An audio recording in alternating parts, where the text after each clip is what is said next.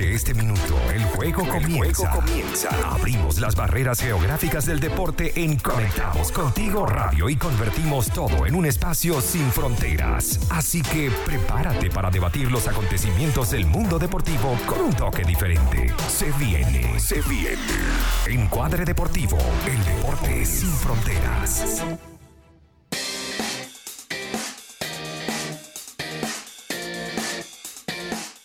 Y hola, ¿qué tal? Feliz lunes a todos los que nos escuchan. Bienvenidos a Encuadre Deportivo, el deporte sin fronteras, a través de la señal de Conectados Contigo Radio. Credibilidad, cercanía y entretenimiento. Recordar que en la producción de este espacio, nuestra bella, la mamineja Jessica Thompson, en los controles, producción y dirección general de la radio, Maylin Naveda, con la compañía de este par de tipazos, eh, Eduardo Anzola, vivo directo desde PUIN, y Nicolás Trincado, quien está aquí a mi lado, quienes habla David Rodríguez. Y bueno, este espacio llega a ustedes gracias a buenpan.cl, porque si te provoca un rico pan francés, bueno, entonces corre a la cuenta de buenpan.cl y disfrute del rico pan al mejor estilo venezolano. Al delivery, Sí, porque tienen delivery. Más 569-3678-0163. Y si quieres un rico dulce para celebrar, para celebrar alguna fecha por ahí medio especial, bueno, la gente de Tentaciones PF tiene lo que buscas. Síguelos así en Facebook e Instagram como arroba de Tentaciones PF. Y bueno, para que te deleites con esos ricos dulces, ya sea de día, tarde o de noche. Hola, hola, ¿cómo están todos? Un programa más de Encuadre Deportivo. Hoy, así como lo dice mi amigo David, desde Win, bueno, hemos estado haciéndolo este último mes y este último tiempo de pandemia, hemos estado saliendo a través de lo que tiene que ver cada uno en su hogar, cuidándose. Pero bueno, ya sabes que para más análisis y debate nos puedes seguir en nuestras redes sociales, que son en Instagram y Twitter, arroba encuadre y en Facebook como Encuadre Deportivo. Hola, ¿qué tal? Un gusto saludarlos de nuevo en esta este nuevo episodio de Encuadre Deportivo. Y bueno, sí, para estar siempre conectados contigo también, síguenos en las plataformas de Twitter, Instagram y Facebook como arroba conectados contigo radio o por el WhatsApp más 569-8598-3924. También por www.conectadoscontigoradio.com y nuestra app disponible en Google Play. Mira, tenemos un programa para ustedes mm, cargados con mucha información, muchísimo debate. Vamos a estar dando nuestro acostumbrado repaso a las noticias más relevantes del mundo del deporte. Después vamos a estar hablando un poquito de, las grandes ligas y lo que está pasando con la Asociación de Peloteros y eh, la Oficina del Comisionado, los dueños. Y bueno, vamos a dar esa pregunta al aire. ¿Será que el amor es por el juego o el amor es por el dinero? ¿Mm? Vamos, vamos a estar analizando eso más adelante. buena esa pregunta. Ahora, también estaremos analizando eh, eh, las ligas europeas, porque varias regresan. Y bueno, ahí vamos a estar definiendo ¿quién cree, eh, estos analistas que están acá, Eduardo, Nicolás, mi persona, a ver quién pensamos que podrían ser esos campeones o, cómo también se van a desarrollar? Así que vamos con las noticias alrededor del mundo.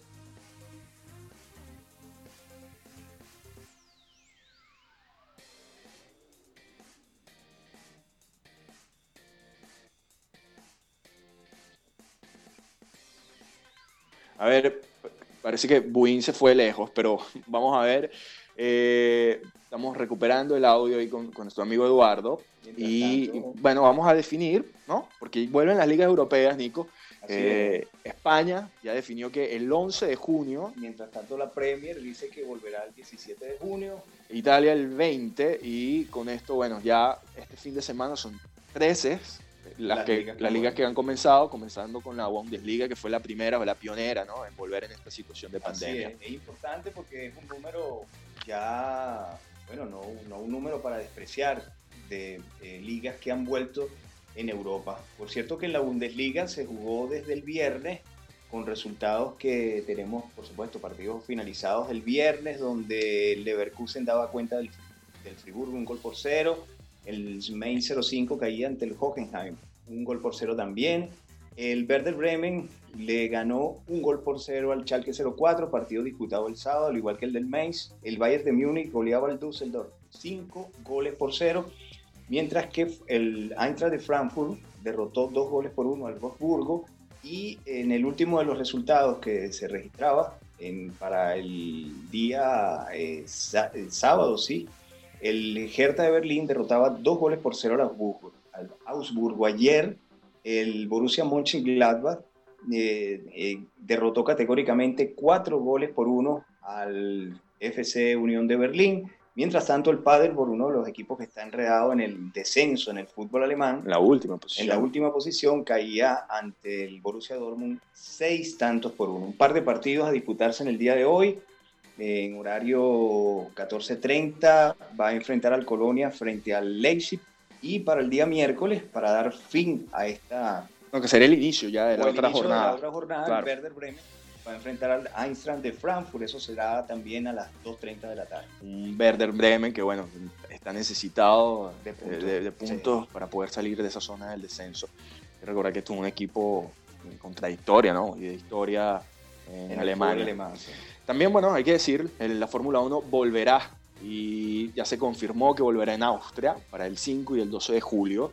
Eh, será el inicio, lo que marcará eh, el inicio de esta temporada que se tiene nada más como antecedentes las pruebas que ocurrieron en Barcelona, donde bueno, eh, se vio que Mercedes sigue siendo el equipo sólido y contendiente, favorito al, al título, se vio mejoras en Red Bull y hay una gran incógnita que es sobre Ferrari. Ferrari no tuvo buenas pruebas en Barcelona, fue lo único que vimos de, esta Fórmula 1. Ahora, bueno, se volverá el 5, partirá el 5 de julio en la casa de, Red Bull eh, en Austria. Y todas las, todas las condiciones para eso están dadas. Es un circuito que está bien alejado de la ciudad, tiene un aeropuerto cercano y tiene todas las condiciones, aparentemente, para que eh, pueda desarrollarse la Fórmula 1. Ya veremos qué pasa, ¿no? Claro. Qué bueno. David, David, Nico, ¿me escuchan? Por ah, ahora sí. Volvimos, volvimos desde Win. Es que tú sabes que es lejos, la señal se demora un poco. Claro que sí. Bueno, ahí está. Aquí estábamos resumiendo la Bundesliga y bueno, con la noticia triste del día de hoy. La semana pasada eh, conversamos incluso un rato con él porque estaba bien eh, relacionado con el eh, proyecto del Sport Marítimo de Venezuela, con la vuelta del Marítimo de Venezuela, con el llamado Marítimo Miranda. Pero bueno, nos enteramos de manera triste y sorpresiva que ayer en la tarde, no hay mayores detalles, pero dicen que fue después de haber sometido a una intervención abdominal, falleció Daniel Nicola, a los 59 años, es arquero de la selección nacional. Y bueno, con un paso importante por el fútbol venezolano, marítimo, eh, Monagas, eh, fue portero de, fue entrenador de porteros del Caracas durante la última década.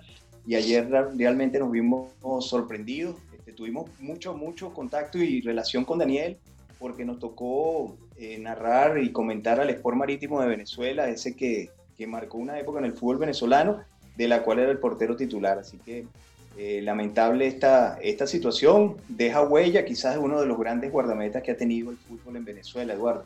Sí, sí, triste noticia esta, bueno, y, también relacionada a, otra noticia que también es lamentable, bueno, eh, hablar de los atletas, de todos los que se han manifestado por la muerte de George Floyd, que bueno, entre ellos están Michael Jordan, se, se manifestó, LeBron James, Tom Brady, a Derek Jeter, el mismo Carlos Stanton, entre otros, han dado varias declaraciones y bueno, hay que ver nada más lo que son las protestas que se están suscitando en, varias ciudades de Estados Unidos.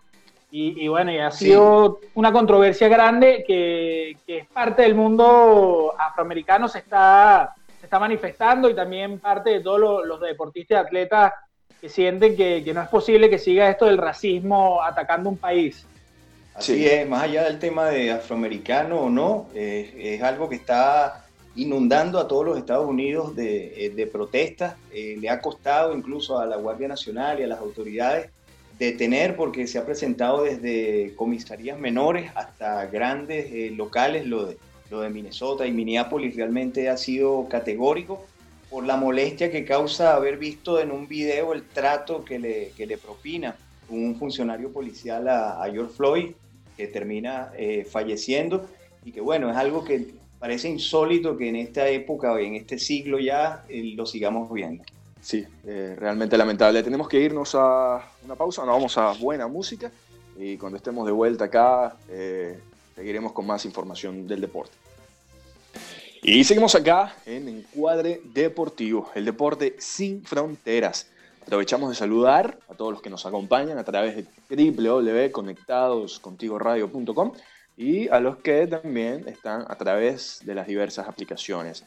Invitándolos a que nos sigan, ya saben, a, través de Twitter, Instagram o Facebook como arroba radio. Si tienen algún mensajito, eh, quieren expresarse, ya sea a favor o, o, por qué no, también alguna crítica por ahí, más 569 8598 3924 es el número de WhatsApp.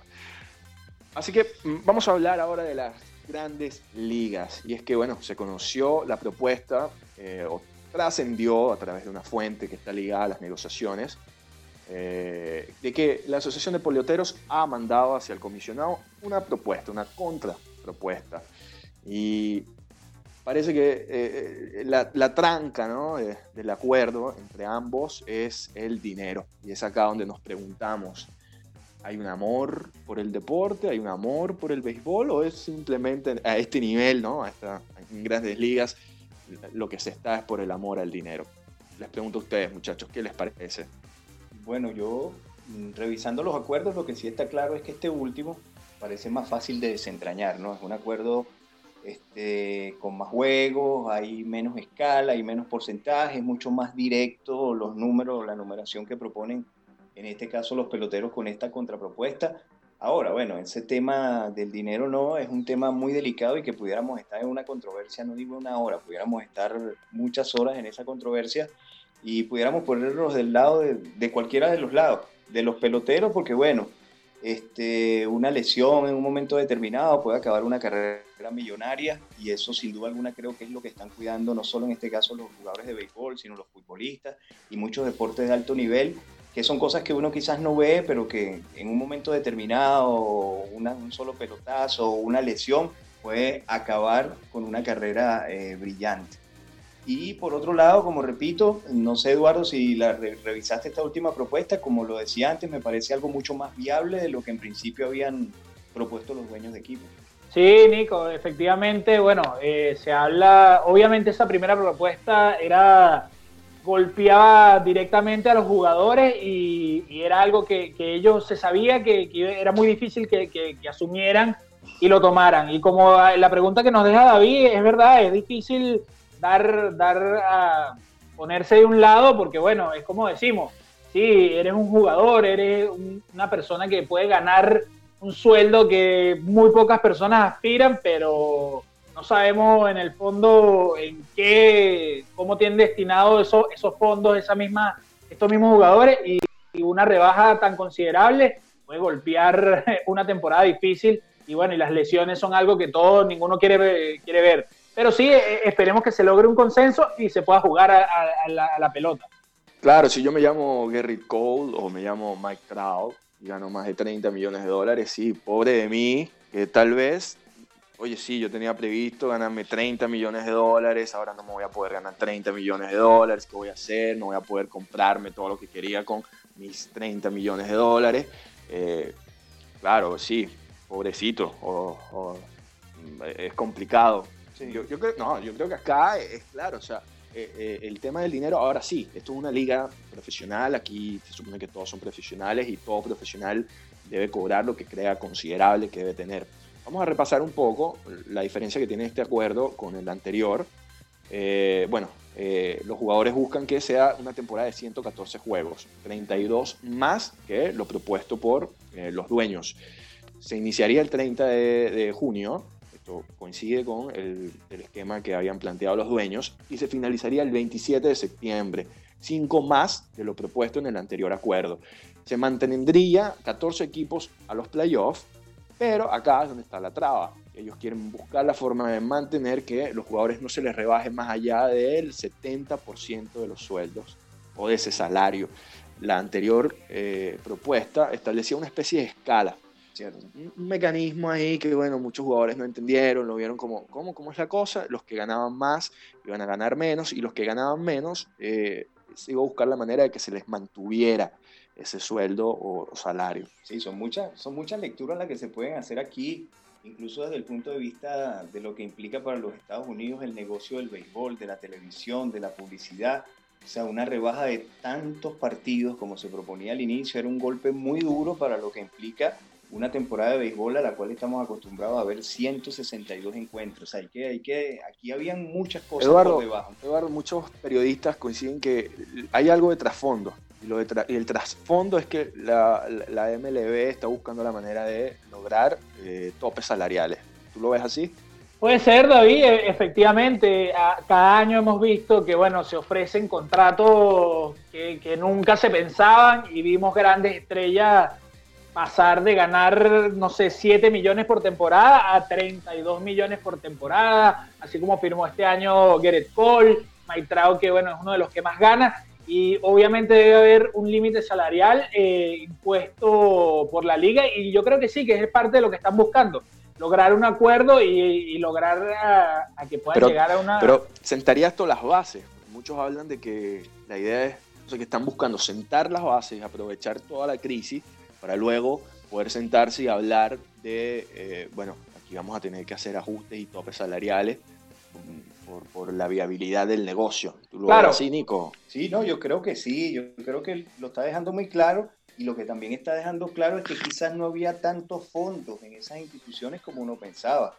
Eso también está quedando claro, que muchas de ellas estaban viviendo el día a día, que se estaban consiguiendo los millones, es cierto, con el paso de los meses, con lo que implicaba el negocio, pero quizás no hay una respuesta tan contundente a la hora de una crisis como para responderle. Entonces, nada mejor que, que una situación como esta para tratar, como has dicho tú ya en varias ocasiones, de sentar las bases de propuestas diferentes, de topes salariales distintos. Yo creo que el béisbol no es el único, yo creo que muchos de los deportes de gran escala, como, la, como el baloncesto de la NBA, como el fútbol en, a gran nivel, se están reflexionando sobre este tema. No es, no, es, un caso aislado, es algo que está ocurriendo, pero que está dejando ver eh, el fondo de las instituciones, pues el hecho de que no había tanto dinero como uno lo pretendía, o de que no que no lo hay, sí lo hay, pero se está trabajando sobre la marcha y una pausa como esta está develando situaciones muy complicadas. Eduardo, ¿tú crees que esté peligro la temporada? Puede ser, no se sabe, o sea, está difícil el play, el play ball de esta temporada, porque si no se llega al acuerdo, eh, yo creo que sería muy tarde quizás cuando se logre y puede quedar esa, esta temporada, bueno, como no jugable y, veremos si, si, pasa. ¿Qué ha pasado en la NBA? Así que veremos qué, qué puede pasar ahí. Tú, Nicolás, ¿qué piensas que... que David, mira, por ahí ya nos están haciendo la seña de que debemos irnos a música. Así que nos vamos a un corte comercial. Por supuesto, ya volveremos con más. Y seguimos acá en Encuadre Deportivo, el deporte sin fronteras.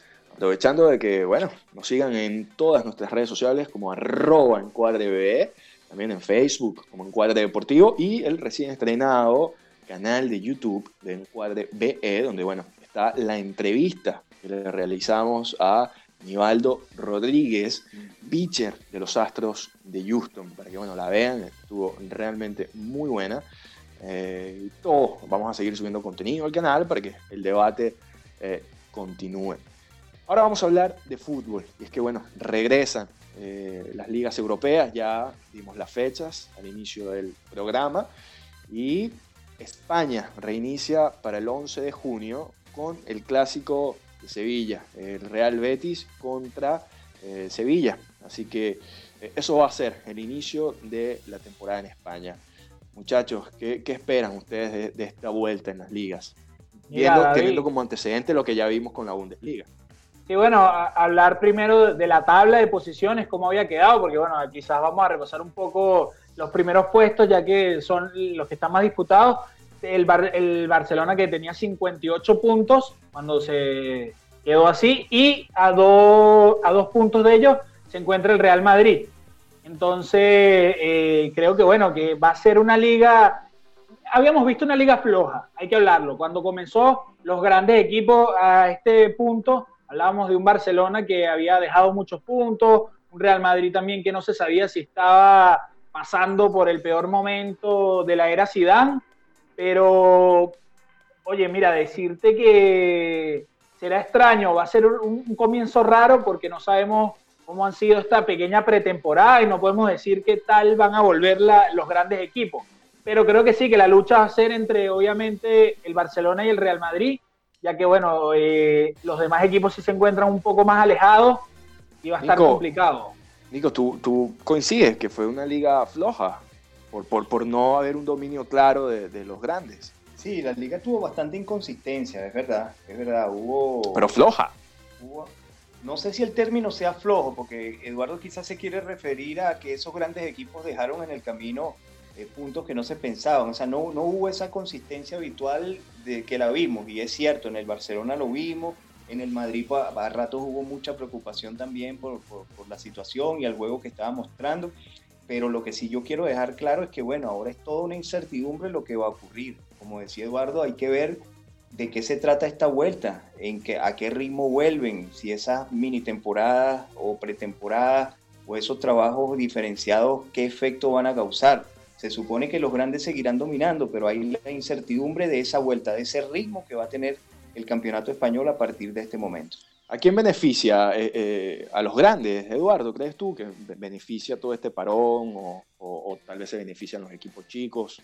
Mira, David, yo creo que, bueno, por lo que hemos visto y, lo vimos también, por lo menos podemos, tenemos un, una a dónde fijarnos, que es la Bundesliga. Obviamente sí, los equipos grandes que, siguen teniendo grandes, bueno, los tienen a sus cracks, tienen todos estos jugadores que pueden definirte en, grandes momentos y en, precisos eh, son los, que están ahí. El, Barcelona y el Real Madrid creo que son los grandes beneficiados, son quienes deberían poder encaminarse a una lucha entre ellos dos. Eh, Nico, te pregunto ahora a ti, ¿a quién crees que, porque bueno, la diferencia entre el primero y el segundo son dos puntos, un Atlético de Madrid, hay que decirlo, está en la sexta posición, va, va a estar buscando la manera de poder meterse por ahí a, a Champions, eh, que bueno, está, está, cerca, ¿no? La diferencia entre el, tercer y, el sexto puesto apenas son dos puntos. Eh, ¿A quién ves que pueda ser campeón eh, de esta liga? No, yo creo que si el Barcelona asume su ritmo habitual, debería, debería obtener definitivamente la liga.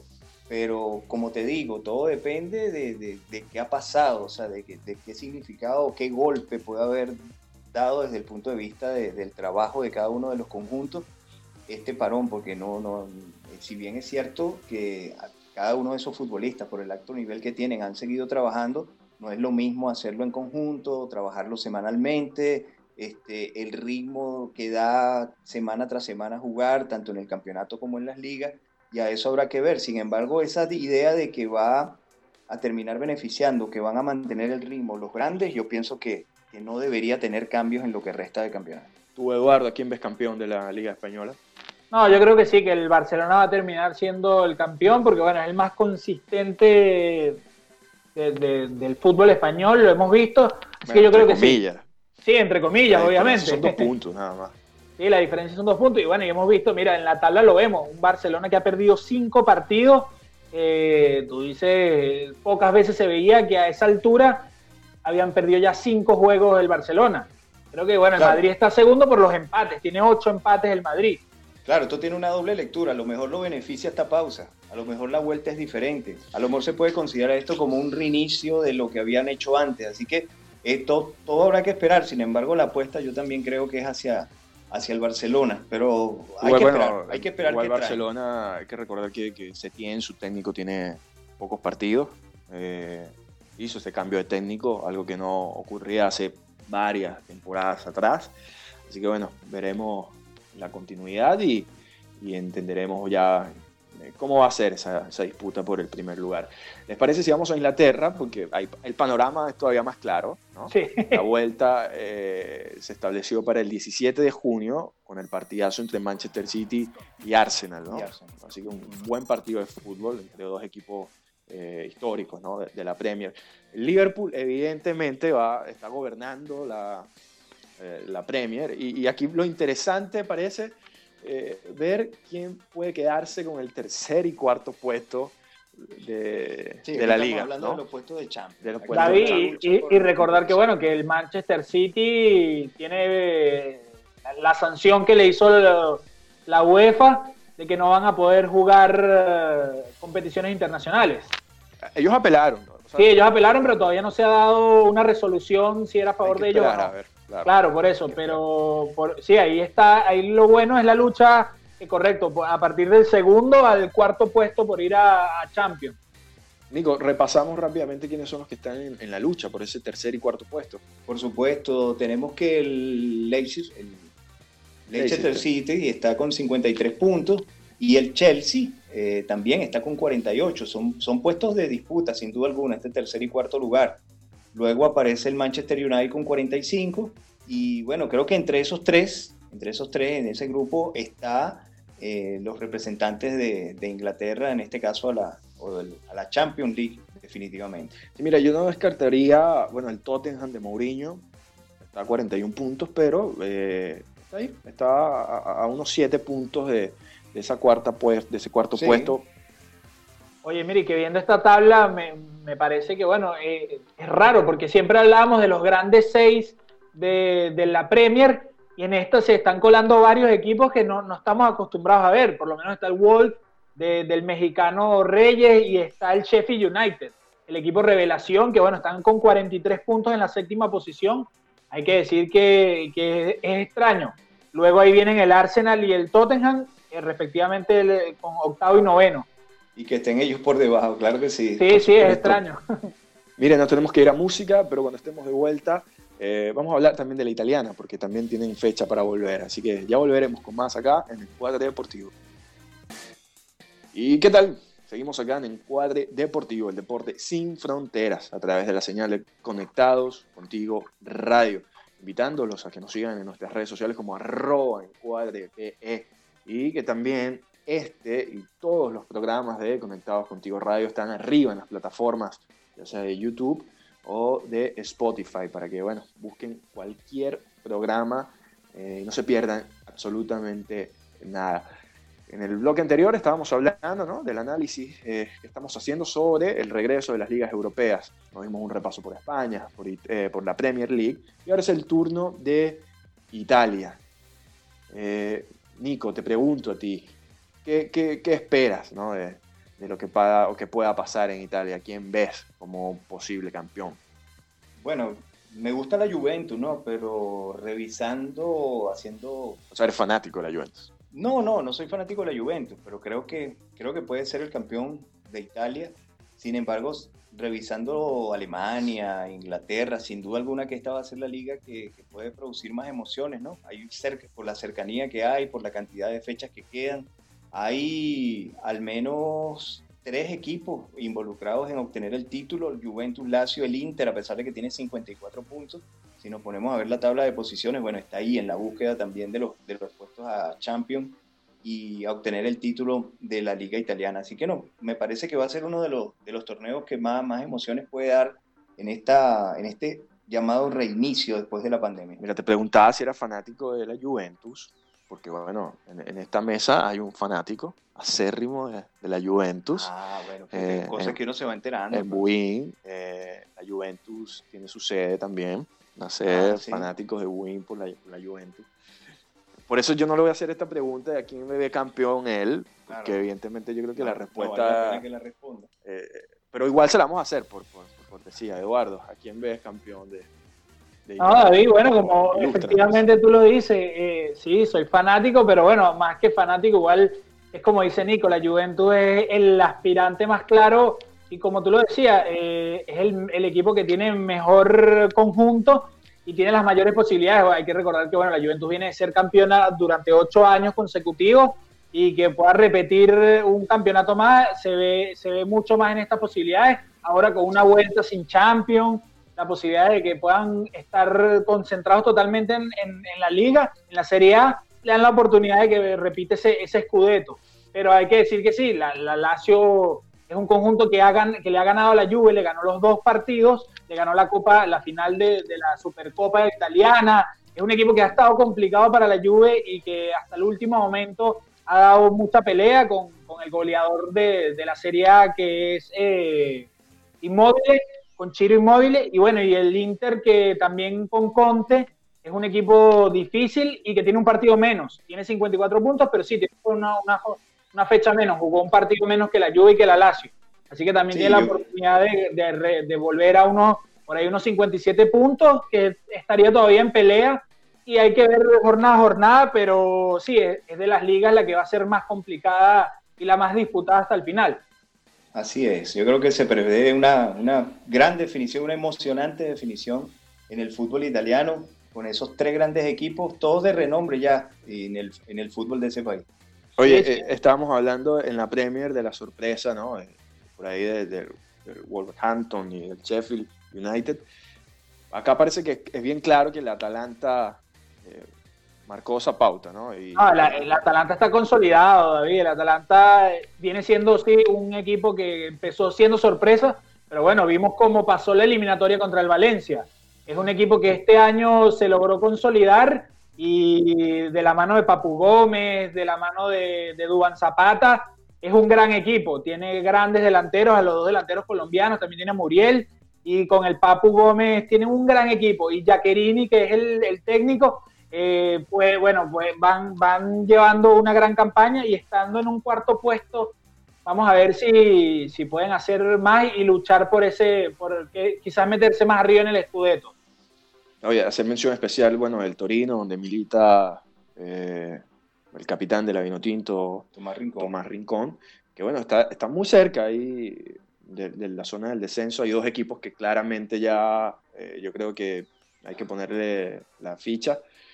Pero luego, por esa última posición, están disputándose, incluido, incluido, el Torino, eh, así que importante, ¿no? Eh, la cantidad de, puntos que pueda sumar para alejarse, evidentemente, de esa, sí, ojalá que esa posición. Sobre todo por, por, el, por el capitán de la Vinotinto, Tomás Rincón, quien ha cumplido, bueno, ya ha pasado buen tiempo en Italia y ahora está con el Torino, ojalá puedan mantenerse, sin duda alguna que es fundamental que puedan mantenerse en primera división, no, solamente para él, sino para el resto del equipo y el futuro. Claro, sí, sería, bueno eso. vamos a ver, vamos a ver. Además, otra cosa que hay que tocar y es el tema bueno, de la Champions League y de la Europa League, que son los torneos continentales, eh, ya cuando queda muy poco para finalizar el programa. Eh, la, UEFA fue tajante y dijo que se le da prioridad a las ligas locales y una vez terminadas las ligas locales van a poder eh, establecer y pensar en ese eh, torneo. Eh, y les pregunto, así como les pregunté con las grandes ligas, y eso contigo, Nico, ¿ves las posibilidades de que se pueda disputar el torneo de la Champions y lo que resta del torneo? Sí, yo creo que sí. Si se va, si se va al fondo y se busca una reprogramación cierta de, de lo que son esos eventos, creo que sí creo que sin duda alguna se viene un año 2021 plagado de competencias, ¿no? Donde los equipos que ahora tienen inactividad, bueno, el año que viene quizás van a pedir no jugar tanto, porque hay una serie de, de cambios, de modificaciones, de retrasos en los calendarios que van a provocar que el año próximo sea de mucha competencia. Pero creo que sí, creo que es válido y haberle dado prioridad también a los campeonatos locales, sobre todo para, para ver cómo llegan los equipos, todo ese tema que estamos hablando de la competencia, de los ritmos, de todo lo que se, se tuvo que, que, postergar debido a la pandemia y me parece factible, lo veo como una decisión bastante aceptable. Eso sí, por supuesto, habrá que, que amoldar los calendarios a todo lo que ha ocurrido últimamente. Sí, Nico, mira, ¿qué, opinas? Eso, David, quería decirle bueno, al público que nos está escuchando que obviamente la UEFA maneja varios formatos porque hay que recordar que bueno, son 17 partidos los que quedan por disputar. Hay que todavía sacar tres, de, tres partidos de, la, de los octavos. Bueno, de ahí vendrían cuartos, semifinales y final. Pero se está hablando de que bueno, la UEFA maneja varios modelos que pueden hacer. Ellos habían dicho que pueden eh, tomar el formato tradicional, obviamente, terminar estos partidos que hablamos, los de los octavos, pasar a cuartos, todo en un periodo de ida y vuelta muy rápido. Y se podría hablar también de una final a cuatro, que podrían hacer un tipo Final Four, así como lo, hizo la liga hace nada con, con la Copa del Rey, y, y, lo vemos también en el básquetbol universitario, un Final Four donde, bueno, se llevaría cuatro equipos, estarían disputando en un campo neutral a través de sorteo las semifinales y luego un partido único de, de final está hablando que puede ser el 29 de agosto. Interesante, interesante, un formato distinto y que, lo cambia, pero que también lo hace más, quizás más interesante para lo que se busca, ¿no? Quizás más directo. Para Eso. lo que están buscando, que es eh, darle la finalización a este tipo de, de competencias y, y terminar de darle la forma que se necesita por los inconvenientes. Sí, eh, evidentemente la UEFA, bueno, está a la expectativa, utilizó las ligas como, como, termómetro. de lo que pudiera ser. Eh, y bueno, manejan todas estas opciones y ellos evidentemente con toda la experiencia que van teniendo eh, semana tras semana con lo que va ocurriendo en estas ligas. Las respuestas que van dando las distintas. Entonces eh, establecerán cuál será el mejor mecanismo para finalizar el, torneo o si ampliarán el formato, lo cambiarán. Evidentemente eh, estarán analizando todo esto, todos estos factores. pero bueno, la Bundesliga hasta el momento se ha desarrollado con, normalidad, entre comillas, normalidad. Eh, partidos interesantes, partidos buenos, semana tras semana, y poco a poco ha ido recuperando eh, eso que se tuvo en algún momento, ¿no? Sí, yo creo que al final los jugadores, como lo decíamos en el caso del béisbol, eh, terminan no estando conformes, pero sí de alguna manera viendo cómo pueden estar activados o pueden seguir cumpliendo con la actividad, que es algo quizás de las cosas más complicadas que ocurrieron, ¿no? Detenerse, lo que implica la falta de ritmo, la falta de competencia. Y el hecho de poder estar nuevamente creo que es uno de, de los factores más importantes, a pesar de que sigue golpeando duramente el hecho de que no, no haya público, de, de, todo lo que, de todo lo que implica este famoso protocolo que, que, nos ha llevado a lo que nos ha llevado la pandemia. Pero la competencia regresa y eso es lo que nos, lo, lo que nos interesa mucho a nosotros también estamos de alguna manera como haciendo periodismo, siendo fanáticos de, todo este mundo deportivo. Por supuesto que sí, bueno, hemos tenido, tenemos que llegar al final del programa, como toda buena historia tiene igual su fin. No sin antes agradecer a los que hacen pertinente este espacio, eh, que hacen publicidad. Invertir en Chile, porque si estás enredado con la declaración de renta, en Invertir en Chile te pueden ayudar a solucionar tus problemas. Evita multas y contáctalos al más 569 64 34 65 79. Si de comida venezolana se trata, bueno, la gente de Pana Food lo tiene absolutamente todo. La tienen lista y también tienen comida congelada. Síguelos en arroba panafood.cl o pide el delivery más 569 46 75 50 61. Agradeciendo a la producción de este espacio, Jessica Thompson, en los controles, producción y dirección general de la radio, Maylin Naveda con la compañía de Eduardo Anzola, Nicolás Trincado y quien les habla, David Rodríguez. Por favor, cuídense, quédense en casa. Nos vemos el próximo lunes.